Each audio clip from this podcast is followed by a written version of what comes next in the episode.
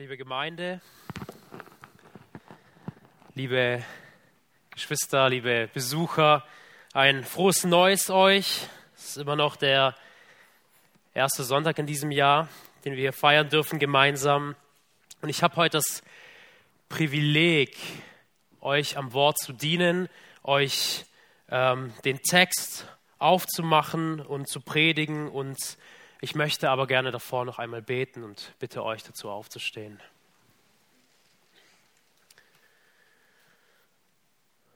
Jesus Herr, ich möchte darum beten, dass du heute sprichst, dass du jetzt sprichst, dass du mich gebrauchen kannst in meiner Schwachheit. Aber vielmehr bitte ich, dass du dein Wort reden lässt, Herr, dass du unsere Herzen, unsere Ohren aufmachst, dass wir die Breite, die Tiefe und die Höhe von dir selbst erkennen können, Herr. Ja, ermahne uns, sprech zu uns und ermutige uns, Herr. Wir brauchen deinen Geist, wir brauchen dein Wirken. Amen. Wir machen heute nach einer kleineren Pause weiter im Philipperbrief. Jetzt denkt sich vielleicht der ein oder andere, Philippa, stimmt, da äh, Entschuldigung, nicht Philippa, Titus. ja, die Pause ist schon sehr lange gewesen. Titus, da war ja etwas. Ist das nicht dieser Brief gewesen? Da ging es irgendwie um, um Älteste und um faule Bäuche und um Sklaven. Also irgendwo ist ja vielleicht da noch was hängen geblieben. Aber worum ging es denn da nochmal gleich? Und gerade weil wir eine kleinere Pause hatten, der wir auch viel anderes gehört haben, ähm, und weil es für den Text heute sehr wichtig ist zu wissen, was im Kontext passiert ist, wollen wir noch mal kurz darauf zurückschauen. Der Brief ist von Paulus an Titus geschrieben. Titus ist einer, der mit Paulus länger unterwegs gewesen ist, der viel von ihm gelernt hat.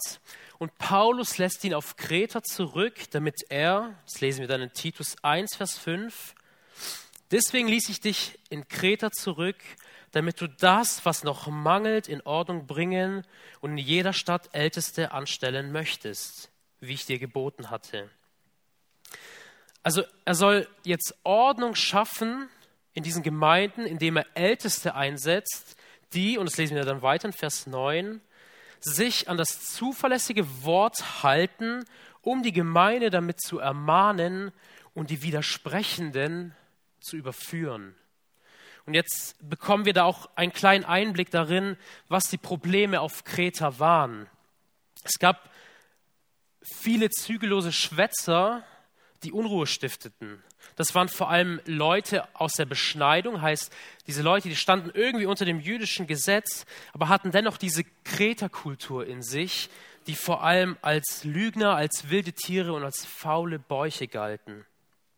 Und diese bringen jetzt ihre Lehren unter die Gemeinden. Sie laden ihnen das Gesetz auf und bringen zusätzlich noch viele unwahre Geschichten mit rein und schaden so der christlichen Gemeinschaft extrem. Sie verzerren das Bild der Christen, also von denen, die eigentlich Jesus nachfolgen wollen, weil sie keine gute und gesunde Lehre haben. Und im Gegensatz dazu soll jetzt Titus diese gesunde Lehre bringen. Und was jetzt dann folgt ab Kapitel 2, das steht alles unter dieser Überschrift gesunde Lehre. Und diese soll wieder Ordnung in den Gemeinden schaffen, soll die Verwirrung auflösen und soll wieder eine klare Ausrichtung auf den christlichen Glauben schaffen. Und wie sieht diese gesunde Lehre jetzt aus? Wie beginnt er hier in diesem Kapitel 2? Er beginnt hier mit Ermahnung, Ermahnung, Ermahnung, Ermahnung. Das ist interessant, oder? Er sagt, er geht zu den älteren Männern oder er spricht die älteren Männer an und sagt, ihr sollt nüchtern sein, ihr sollt erber, besonnen, ihr sollt gesund im Glauben sein. Dann geht er weiter zu den älteren Frauen und sagt, seid, wie es den Heiligen geziemt. Nicht verleumderisch, nicht vielen Weingenuss ergeben, sondern solche, die das Gute lehren. Dann geht er weiter zu den jüngeren Frauen und sagt, ihr sollt eure Männer und eure Kinder lieben, ihr sollt besonnen sein, keusch, häuslich, gütig und sich ihren Männern unterordnen. Dann geht er zu den jungen Männern und sagt, ihr sollt eine gute Gesinnung haben. Und so wie Titus euch als Vorbild vorangehen soll, sollt ihr auch Vorbilder guter Werke sein. Ihr sollt Unverfälschtheit in der Lehre zeigen, voll würdigen Ernst, Unverderbtheit, mit gesunder und untadeliger Rede. Und er geht sogar zu den Sklaven, die es zu der Zeit auf Kreta gab, und sagt, sie sollen ihren Herren sich unterordnen, in allem gern gefällig sein, nicht widersprechen, nichts entwenden, sondern in allem gute Treue beweisen. Er legt hier den Maßstab ziemlich hoch an und sagt hier im Grunde, hört nicht auf das Geschwätz, hört nicht auf die Gebote dieser, dieser Verführer, dieser Schwätzer, sondern befolgt jetzt das, was ich euch sage. Ist das die gute Lehre? Ist das, was jetzt die Erlösung von diesen Unruhen bringen soll, dass Titus jetzt mit, einfach mit neuen Anforderungen kommt an die Gemeinde?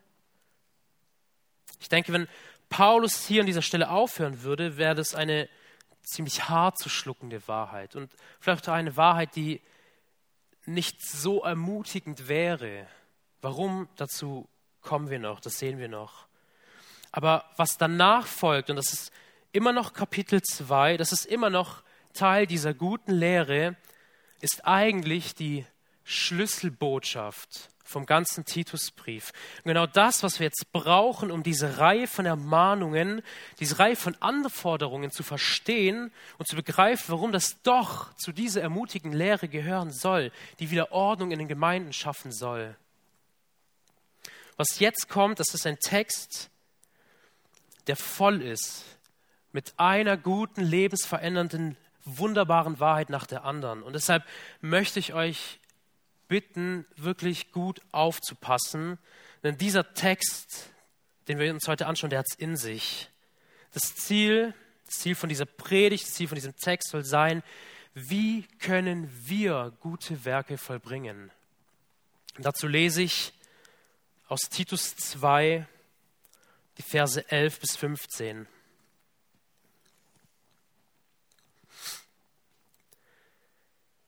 Denn die Gnade Gottes ist erschienen, heilbringend für alle Menschen und unterweist uns, damit wir die Gottlosigkeit und die weltlichen Begierden verleumdend, besonnen und gerecht und gottselig leben in dem jetzigen Zeitlauf, indem wir erwarten die glückselige Hoffnung und Erscheinung der Herrlichkeit unseres großen Gottes und Heilandes Jesus Christus, der sich selbst für uns gegeben hat, damit er uns von aller Gesetzlosigkeit loskaufe und sich selbst ein Eigentumsvolk reinige, das eifrig sei in guten Werken. Unser Text beginnt mit einem Wort, die Bibelausleger, die sind immer ja, die sind immer ganz heiß darauf, solche Wörter zu suchen und zu finden. Die stehen meistens am Anfang eines Verses oder einer Textpassage. Und diese Wörter, die verbinden, die verknüpfen das, was vorher gesagt wurde, mit dem, was jetzt folgt. Und in diesem Fall lesen wir das Wörtchen denn. Denn hat in diesem Fall unter anderem die Funktion, ein, unter anderem eine begründende Funktion. Es bezieht sich auf das, was davor gesagt wurde und hat jetzt die Aufgabe, dem, was davor gesagt wurde, einen Grund zu geben. Warum ist das so? Heißt, Paulus ermahnt uns hier nicht einfach nur und er sagt nicht einfach, tut jetzt einfach gute Werke, Punkt. Nein, er geht weiter und gibt uns jetzt einen Grund, eine Begründung, warum wir diese gute Werke bringen sollen. Was sagt er hier? Weil die Gnade erschienen ist, heilbringend für alle Menschen. Er sagt, dass die Gnade Grund genug dafür ist, dass wir zu leben sollen. Aber was genau ist die Gnade, die uns erschienen ist? Erschienen, das ähm, bedeutet ja irgendwie, dass vorher etwas nicht da war oder es war zumindest nicht sichtbar. Und dann muss ja zu irgendeinem Zeitpunkt irgendwas passiert sein, dass man es auf einmal gesehen hat, dass es auf einmal da war, dass auf einmal etwas erschienen ist. Und da dürfen wir einen kleinen Sprung kurz zu Johannes, zum Johannesevangelium machen, weil er spricht auch von einer Gnade, die erschienen ist. Und zwar Johannes 1, Vers 14. Wenn es mit aufschlagt, dürft ihr gerne den Finger bei Titus lassen. Wir springen gleich wieder zurück. Johannes 1, Vers 14. Und das Wort wurde Fleisch und wohnte unter uns. Und wir haben seine Herrlichkeit angeschaut, eine Herrlichkeit als eines Eingeborenen vom Vater, voller Gnade und Wahrheit. Die Gnade, von der Paulus hier spricht, ist nicht nur der Fakt, dass Gott halt gnädig ist oder dass die Möglichkeit der Errettung ein Geschenk seiner Gnade ist. Die Gnade, von der er hier spricht, ist Jesus selbst, der auf diese Welt gekommen ist. Und wir müssen uns das mal bewusst machen. Warum ist das Gnade? Jesus, der auf die Erde gekommen ist, um hier unter Sündern zu leben, in einer sündigen Welt, der, der die Sünde eigentlich aus seinem tiefsten Wesen hasst und am Ende unter unserer Sünde zu sterben. Der Sohn Gottes, dem die Welt gehört, dem die Herrlichkeit, die alle Ehre gehört und sowas auf sich nimmt, er verkörpert diese Gnade, weil er nichts davon hätte tun müssen. Er hätte uns eigentlich hier unten unter unseren eigenen Entscheidungen verrotten lassen können, tat er aber nicht. Und keiner von uns hat es verdient. Jeder von uns ist vor Gott voll und ganz schuldig geworden und hätte eigentlich genau dieses Gericht verdient, was Jesus von seinem eigenen Vater für uns empfangen hat. Jesus ist die Verkörperung von Gnade. Und was steht da weiter? Die Gnade, die heilbringend ist für alle Menschen. Ist das jetzt der Vers, der belegt, dass jeder Mensch gerettet wird? Jesus ist leibhaftig auf diese Welt gekommen. Er war da. Johannes sagt sogar, er hat unter uns gelebt, unter uns Menschen. Er war nicht verborgen, er hat sich vor keinem versteckt. Und dieser Jesus, diese Gnade ist für jeden einzelnen Menschen die einzige Hoffnung auf Errettung. Es wird niemals einen Menschen geben, der ohne Jesus diese Errettung erlangen wird. Ist dadurch aber jeder gerettet? Nein, das macht der Kontext der Bibel unmissverständlich klar. Die Rettung, die gilt nur einer bestimmten Gruppe von Menschen. Und 1. Johannes 1, Vers 5 sagt, die, die aus Gott geboren sind durch den Glauben an den Herrn Jesus. Römer 10, Vers 9 sagt, wenn du mit deinem ganzen Herzen glaubst, dass Gott ihn aus den Toten auferweckt hat, so wirst du gerettet. Oder, und dafür müssen wir gar nicht so weit gehen, wenn wir in unserem Brief schauen, in den Titusbrief, an wen hat Paulus diesen Brief gewidmet? Wer ist die Zielgruppe von diesem Brief? Wenn wir ganz am Anfang in den Briefkopf schauen, in die Begrüßung, schreibt er, Paulus, Knecht Gottes, Paulus Knecht Gottes, aber Apostel Jesu Christi nach dem Glauben der Auserwählten Gottes und nach der Erkenntnis der Wahrheit. Wenn wir nicht glauben, dann gehören wir nicht zu dieser Gruppe der Auserwählten Gottes. Wenn wir nicht glauben, wird uns diese heilbringende Gnade nichts bringen. Und da kannst du oder da kann ich noch so toll sein, aber ohne Jesus, ohne seine Gnade werden wir verloren gehen. Und jetzt sagt Paulus hier, er redet von dieser heilbringenden Gnade und sagt, weil diese erschienen ist, habt ihr einen Grund, gute Werke zu bringen. Und er bleibt hier nicht stehen. Ja, dass Jesus erschienen ist, ist Grund genug, ihm Werke zu bringen, ihm zu dienen. Und das Motiv dafür, das wäre dann wohl die Dankbarkeit. Aus Dankbarkeit will ich dir dienen. Weil du das getan hast, will ich dir dienen. Aber das ist ein Grund, das ist ein Motiv, das wegen unserer Schwachheit leider nicht lange währen wird. Und das hat uns die Geschichte der Bibel, das hat uns das Volk Israel ganz genau gezeigt. Ist Gott ihnen Gnade begegnet? Ja, er hat sie aus der Gefangenschaft, aus der Sklaverei Ägyptens gerettet. Er hat sie durchs Rote Meer geführt. Er hat sie von ihren Verfolgern, von den Ägyptern komplett befreit, komplett abgeschnitten. Und waren sie Gott dankbar dafür? Ja, sie haben ihn geopfert, sie haben ihn gedient. Aber wie lange ging das? Spätestens, bis sie zum Berg Sinai kamen, da war es irgendwie dann vorbei mit der Dankbarkeit. Spätestens als sie ein goldenes Kalb machten und dieses anbeteten. Hatten sie Grund genug, Gott zu dienen aus Dankbarkeit? Ja, natürlich. Und zwar für ihr ganzes Leben. Er hat sie befreit. Aber wie lange hat das gewährt? Dankbarkeit ist ein Motiv, aber leider keins, das wegen unserer Schwachheit lange bleibt. Also bleibt Paulus hier nicht stehen.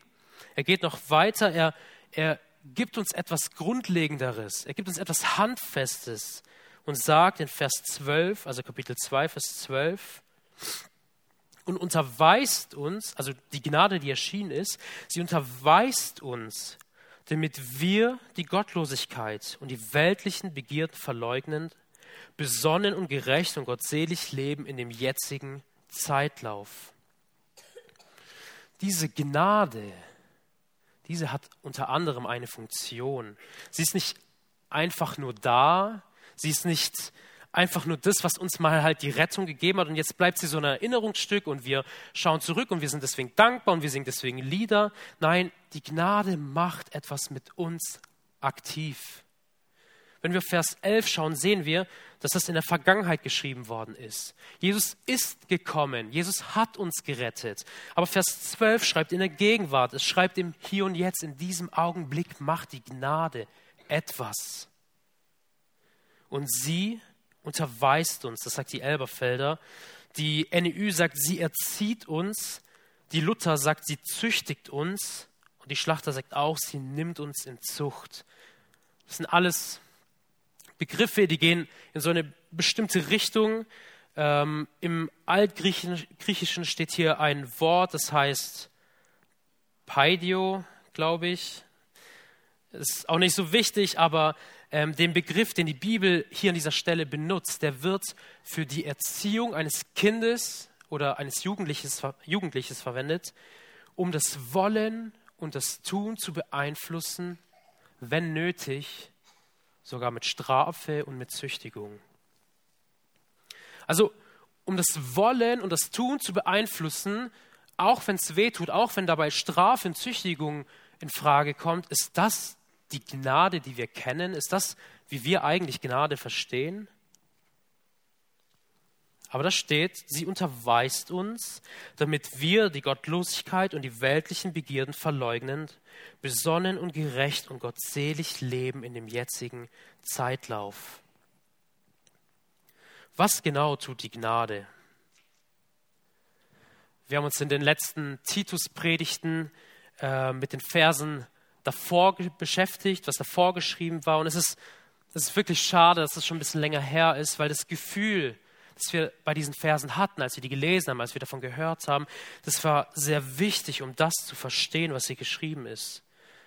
Denn wir wurden ermahnt, wir wurden ermahnt, heilig zu sein, besonnen zu sein, vorbildhaft gute Werke zu tun, unsere Ehepartner zu lieben, sich uns unterzuordnen, sich nicht der Welt hinzugeben, treu zu sein.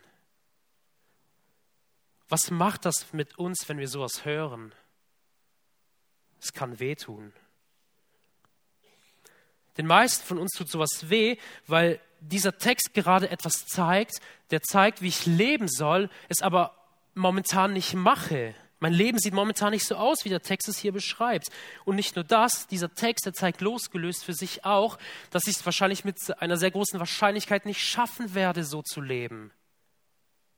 Vielleicht habe ich mal eine gute Woche oder einen guten Monat, aber in dem Moment, wo ich lese, dass ich heilig sein soll, weiß ich, dass ich es irgendwie nicht hinbekommen werde. Und das kann wirklich wehtun. Das kann frustrieren weil ich merke, ich kann mir selbst nicht vertrauen. Mein Fleisch, das schafft es irgendwie nicht, auch wenn ich es im Moment so sehr will. Aber an dieser Stelle kommt Jesus und er nimmt mich wie ein kleines Kind bei der Hand und sein, in seiner Gnade verändert er mich. Und das kann wehtun, vor allem wenn er mir, wenn er mich erzieht, wenn er mir zeigt, dass ich gerade nicht so lebe, wie ich es eigentlich sollte, wie Gott das eigentlich möchte. Und was steht da? Damit wir die Gottlosigkeit und die weltlichen Begierden verleugnen, besonnen und gerecht und gottselig leben in dem jetzigen Zeitlauf. Er tut genau das, was in den Versen zuvor von mir verlangt wird. Und wie? Wie passiert das jetzt? Wie macht er das jetzt? Das Ding ist, wir werden uns nicht so verändern, wie wir oft meinen, dass wir es werden. Wir ändern uns nicht, indem wir es einfach vornehmen, indem wir jetzt vornehmen, uns heiliger zu machen oder heiliger zu werden, werden wir nicht automatisch heiliger. Dann wenden wir nämlich ein Prinzip an, das kennen wir aus unserem Alltag, das kennen wir aus der Welt. Und wir versuchen dieses Prinzip irgendwie im Geistlichen anzuwenden. Wie läuft so ein Prozess gewohnt für uns ab, gewohnterweise? Wir wollen etwas lernen, zum Beispiel ein Instrument. Und wie machen wir das? Indem wir damit anfangen, indem wir anfangen zu üben, indem wir es praktizieren und praktizieren und praktizieren. Und dann werden wir mit der Zeit besser und besser und besser und irgendwann können wir es. Oder wir erreichen zumindest irgendein Level, weil bei Musik gibt es ziemlich viel Luft nach oben immer. Ähm, aber weil wir hier diesen Erfolg sehen, nehmen wir jetzt dieses Prinzip und wenden es im Glauben an oder versuchen es im Glauben anzuwenden. Und das sieht dann manchmal so aus, dass wir uns zum Beispiel Listen erstellen und darauf schreiben wir dann, ich will nicht mehr zornig sein ab jetzt. Ich will mehr meine Frau lieben. Ich will jetzt jeden Tag die Bibel lesen. Ich will jetzt viel mehr beten. Ich werde nicht mehr lügen. Ich werde fleißig sein. Ich werde ab jetzt keine Pornos mehr schauen. Und wenn ich das geschafft habe, dann bin ich endlich heilig. Dann habe ich endlich so einen gerechten Status erreicht. Dann bin ich endlich so, wie ich sein soll. Dann habe ich endlich das Ziel erreicht. Ich muss nur diese Liste befolgen. Ich muss nur diese Punkte abhaken können. Aber in einer Woche oder lass es ein Monat sein, merke ich, dass ich dann wahrscheinlich doch jeden einzelnen Punkt durchstreichen musste. Weil ich es nicht halten konnte, weil ich merke, dass sich in mir irgendwie nichts verändert hat. Vielleicht habe ich für eine Zeit moralisch sehr toll ausgesehen, vielleicht habe ich sehr fromm sogar gewirkt, aber irgendwie ist nicht viel in mir drin passiert, weil das keinen Einfluss auf mein Herz genommen hat, was ich mir vorgenommen habe. Und wenn ich versuche, so heilig zu werden, dann bin ich wieder am Anfang der Bibel, dann bin ich wieder in 2. Mose angekommen, denn dann bin ich wieder im Gesetz. Und das, was, was war die Aufgabe des Gesetzes? Es verurteilt jeden, der versucht, daraus heilig zu werden. Jeder, der meint, mit dem Gesetz gerettet zu werden, indem ich das Gesetz halten kann, ist daran gescheitert. Und zwar jeder. Und das müssen wir verstehen. Wenn ich versuche, mein eigenes kleines Gesetz zu halten, und das kann, das kann auch zu 100 Prozent vom Neuen Testament inspiriert sein. Es, ist, es geht nicht darum, dass es aus dem Alten Testament oder dem Neuen Testament war. Aber wenn ich versuche, mein eigenes kleines Gesetz zu halten, um heiliger zu werden, um gerechter zu werden, um besser vor Gott dazustehen, werde ich scheitern. Ich will keinen von euch verurteilen oder zu nahe kommen. Ich rede auch von mir. Ich kenne das Problem so sehr aus meinem eigenen Leben. Wie oft habe ich erlebt, dass ich die Bibel lese oder dass ich etwas in der Predigt höre und das Wort überführt mich. Es zeigt mir meine Sünde ich erkenne, hey, da ist etwas, was nicht richtig läuft. Und in meiner Euphorie denke ich mir dann, das darf ich nicht mehr tun, das will ich nicht mehr tun, ich will davon weggehen. Und ich bin wirklich bemüht und ich bin wirklich motiviert und ich denke sogar, ich werde das jetzt schaffen, weil ich ich habe ja die richtige Einstellung gerade. Sünde ist ja was Schlechtes und ich will weg von ihr.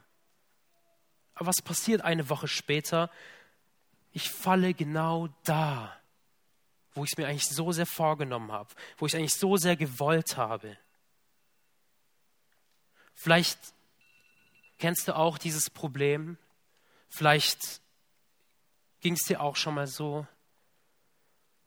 Vielleicht hast du länger durchgehalten, vielleicht bist du disziplinierter oder, oder hast mehr, bist da stärker in dieser Sache, aber am Ende hat es halt dann irgendwie doch nicht gereicht. Am Ende ist man halt irgendwo doch gescheitert auf diesem Weg das war, das ist jetzt sehr bedrückend gewesen, für mich zumindest. Aber die Frage war ja, wie erzieht mich die Gnade? Wie lehrt sie mich? Wie verändert sie mich? Wie komme ich dahin, wo ich selber aus eigener Kraft nicht schaffe, wo ich sein möchte. Wie funktioniert das? Vers 13. Indem, nicht indem wir das jetzt nur sehr genug wollen und uns an unsere eigenen Listen halten, sondern, was steht da? Indem wir die glückselige Hoffnung erwarten und die Erscheinung der Herrlichkeit des großen Gottes und Retters Jesus Christus. Hier ist wieder so ein Wort, ein Wort, das das, was davor geschrieben ist, mit dem, was danach kommt, verknüpft. Und in diesem Fall sagt er, wie funktioniert was, indem du das tust? Also lehrt uns der Text, wenn wir, wenn wir auf diese freudige, auf die beglückende, auf die herrliche Hoffnung schauen, dass Jesus in seiner Herrlichkeit wiederkommt, wird uns diese Gnade erziehen, damit wir die Gottlosigkeit und die weltlichen Begierden verleugnen und besonnen und gerecht und gottesfürchtig leben in, dem jetzig, in der jetzigen Weltzeit. Also im Grunde genau das, was wir eigentlich wollen, im Grunde genau das, was unser Problem ist. Wie passiert das? Ist das dann wieder so ein Ding von, ja, dann muss ich halt jetzt kurz an seine Wiederkunft denken und dann, dann werde ich besser, dann wird mich die Gnade verändern, dann komme ich so einen nächsten Step auf dieser Leiter vor, äh, rauf. Nein, wir brauchen ein richtiges Verständnis, eine richtige Sicht auf die Art und Weise, äh, eine richtige Sicht auf seine Wiederkunft, wie wir auf seine Wiederkunft schauen. Ein Begriff, der in diesem Vers vielleicht auffällt, ist, ich brauche eine glückselige Hoffnung auf Jesu Wiederkunft. Was ist die glückselige Hoffnung? Das ist glückselig, das ist ein Wort, das haben wir schon länger nicht mehr gehört. Ich glaube, die letzten Male waren vor allem in ähm, Samuels Bergpredigtreihe, aber ich kann mich nicht erinnern, dass wir uns danach noch viel damit befasst haben, mit diesem Begriff. Die NEU schreibt dazu, es ist eine beglückende Erfüllung dieser Hoffnung oder auf diese Hoffnung hin. Also allein die Hoffnung, dass Jesus wiederkommt, erfüllt mich voll und ganz mit einer tiefen Freude. Oder noch einfacher gesagt, Nichts macht mich glücklicher als dieser Gedanke an seine Wiederkunft. Also brauche ich diese glückselige Hoffnung auf sein Wiederkommen. Aber diese bekomme ich nicht, indem ich mich jetzt einfach ganz stark darum bemühe. Ich meine, ihr kennt Freude. Wenn ihr euch über eine Sache davor nicht gefreut habt, könnt ihr keinen Hebel umlegen und auf einmal ist es die tollste Sache der Welt. Das funktioniert nicht so einfach. Sondern ich bekomme das nur, wenn ich mit einem richtigen Verständnis, mit einem richtigen Blick auf diese Wiederkunft schaue. Ich muss dafür etwas verstanden, ich muss dafür etwas erkannt haben. Und zwar sind es zwei Dinge. Und diese zwei Dinge, die sind im Evangelium enthalten. Das ist einmal die Sicht, was Jesus, der Sohn Gottes, getan hat, was er mit sich selber getan hat. Und Zweitens der Blick, was Jesus, der Sohn Gottes, mit mir als Mensch getan hat. Das lesen wir in Vers 14. Der sich selbst für uns gegeben hat, damit er uns von aller Gesetzlosigkeit loskaufe und sich selbst ein Eigentumsvolk reinige, das eifrig sei in guten Werken. Der, als er in der Gestalt Gottes war, es nicht wie einen Raub festhielt, Gott gleich zu sein, sondern er entäußerte sich selbst, nahm die Gestalt eines Knechtes an und wurde wie die Menschen. Und in seiner äußeren Erscheinung, als ein Mensch erfunden, erniedrigte er sich selbst und wurde gehorsam bis zum Tod, ja bis zum Tod am Kreuz. Für wahr, er hat unsere Krankheit getragen unsere Schmerzen auf sich geladen. Wir aber hielten ihn für bestraft, von Gott geschlagen und niedergebeugt. Doch er wurde um unserer Übertretung willen durchbohrt, wegen unserer Missetaten zerschlagen. Die Strafe lag auf ihm, damit wir Frieden hätten. Und durch seine Wunden sind wir geheilt worden. Wir alle gingen in die Irre wie Schafe, jeder wandte sich auf seinen Weg, aber der Herr warf unser aller Schuld auf ihn. Er wurde misshandelt, aber er beugte sich und tat seinen Mund nicht auf, wie ein Lamm, das zur Schlachtbank geführt wird, und wie ein Schaf, das verstummt vor seinem Schere und seinen Mund nicht auftut. Infolge von Drangsal und Gericht wurde er weggenommen. Wer will aber sein Geschlecht beschreiben? Denn er wurde aus dem Land der Lebendigen weggerissen. Wegen unserer Übertretung, wegen der Übertretung meines Volkes hat ihn Strafe getroffen. Man bestimmte sein Grab bei Gottlosen, aber einem Reichen war er in seinem Tod, weil er kein Unrecht getan hatte und kein Betrug in seinem Mund gewesen war aber dem Herrn, seinem Vater, gefiel es, ihn zu zerschlagen. Jesus, der mit seinem ganzen Wesen diese Gnade symbolisiert, hat das getan, hat sich so für uns hingegeben wie wir es gerade in Philippa 2 und Jesaja 53 gelesen haben. Warum hat er das getan? Weil wir es verdient haben? Nein. Weil er uns geliebt hat. Weil er uns diese Gnade geben wollte, weil er uns diese Gnade schenken wollte. Jesus hat das getan, um uns eine neue Stellung zu geben. Und diese ganze Gesetzlosigkeit und überall, wo wir das Gesetz übertreten haben, wo uns das Gesetz verurteilt, die Gottlosigkeit, die weltliche Begier, all das von uns zu nehmen und uns voll und ganz zu seinem Eigentum zu machen, und zwar zu einem Volk, das eifrig ist, gute Werke zu vollbringen. Was hier in Vers 14 geschrieben ist, ist, das beschreibt nicht die Zukunft. Er hat uns nicht gerettet, damit wir irgendwann mal ein Volk sind bei ihm, das eifrig ist, gute Werke zu bringen. Nein, es schreibt, es beschreibt die jetzige Stellung, die wir hier haben, auf dieser Erde. Das tat Jesus für uns jetzt. Und so wird auch keine gute Tat oder auch keine schlechte Tat je etwas an dieser Stellung ändern können.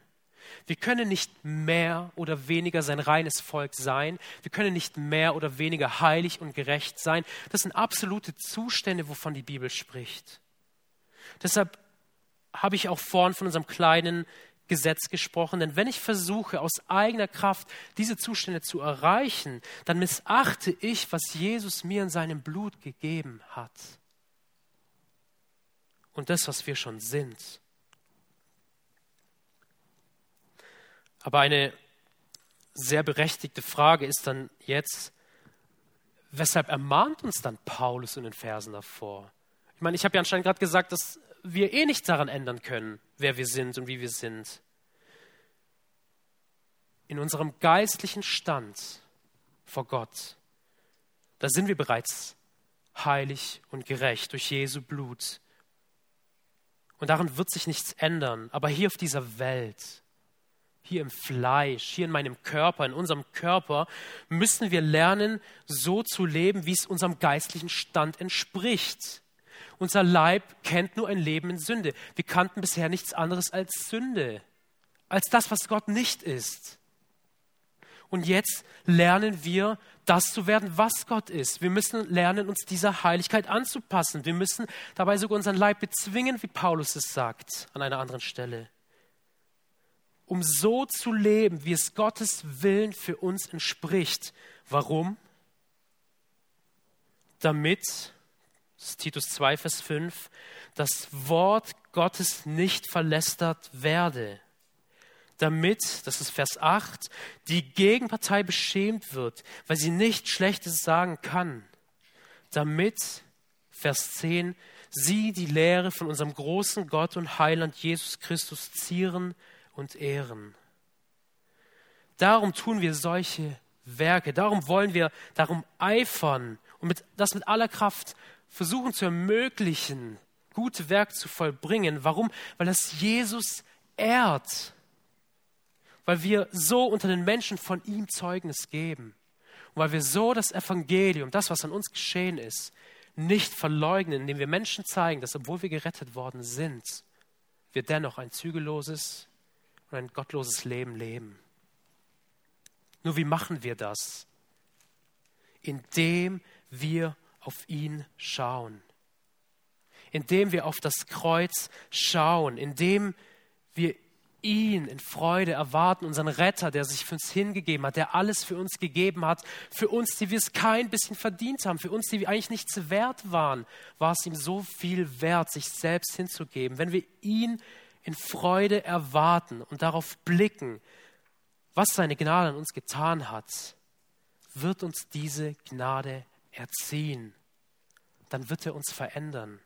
Dann werden wir gute Werke vollbringen, dann wird er nämlich in uns das Wollen und das Vollbringen schaffen. Das, diese Lehre soll Titus nun der Gemeinde lehren. Das soll er ihnen einschärfen. Das soll er, diese Wahrheit soll, mit dieser Wahrheit soll er sie ermahnen. Und zwar, und das ist jetzt wirklich ganz, ganz, ganz, ganz einfach gesagt, wenn du die Bibel liest, wenn du betest, wenn du an ihn denkst, deine Gedanken auf ihn konzentrierst, über ihn nachdenkst und das am besten so oft du kannst, wirst du ihn erkennen und er wird dich in seiner Gnade verändern. Diese komplizierte Wahrheit, diese Theologie, die wir uns gerade angeschaut haben, die ist heruntergebrochen so einfach eigentlich, dass man sogar ein Kinderlied daraus gemacht hat. Lies die Bibel und bet jeden Tag, wenn du wachsen willst. Lies die Bibel und bet jeden Tag, wenn du wachsen willst. Hinter diesen Worten steckt so viel Wahrheit. Und in dieser Gemeinde, in denen es Menschen gibt, die die Wahrheit verdrehen, die Unterordnung, äh, Unordnung reinbringen, die ein falsches Evangelium den Menschen eintrichtern, ihnen sagen, dass sie Gebote halten müssen, um gerettet zu werden, soll genau diese gute Lehre als Kontrast dienen. Soll der Kontrast dazu sein, soll wieder Einheit schaffen, soll wieder Ruhe schaffen. Wie werden wir gute Werke vollbringen? Indem wir auf ihn schauen und seine Gnade uns verändert. Amen. Lasst mich noch beten, ihr dürft gerne dazu aufstehen. Jesus Herr, ich danke dir für deine Gnade. Ich danke dir für dich, dass du auf diese Welt gekommen bist, um uns zu erretten, um uns zu erlösen. Das hast du getan, indem du dich hingegeben hast, indem du dein Blut fließen lassen hast, indem du gestorben bist unter unserer Sünde, Herr.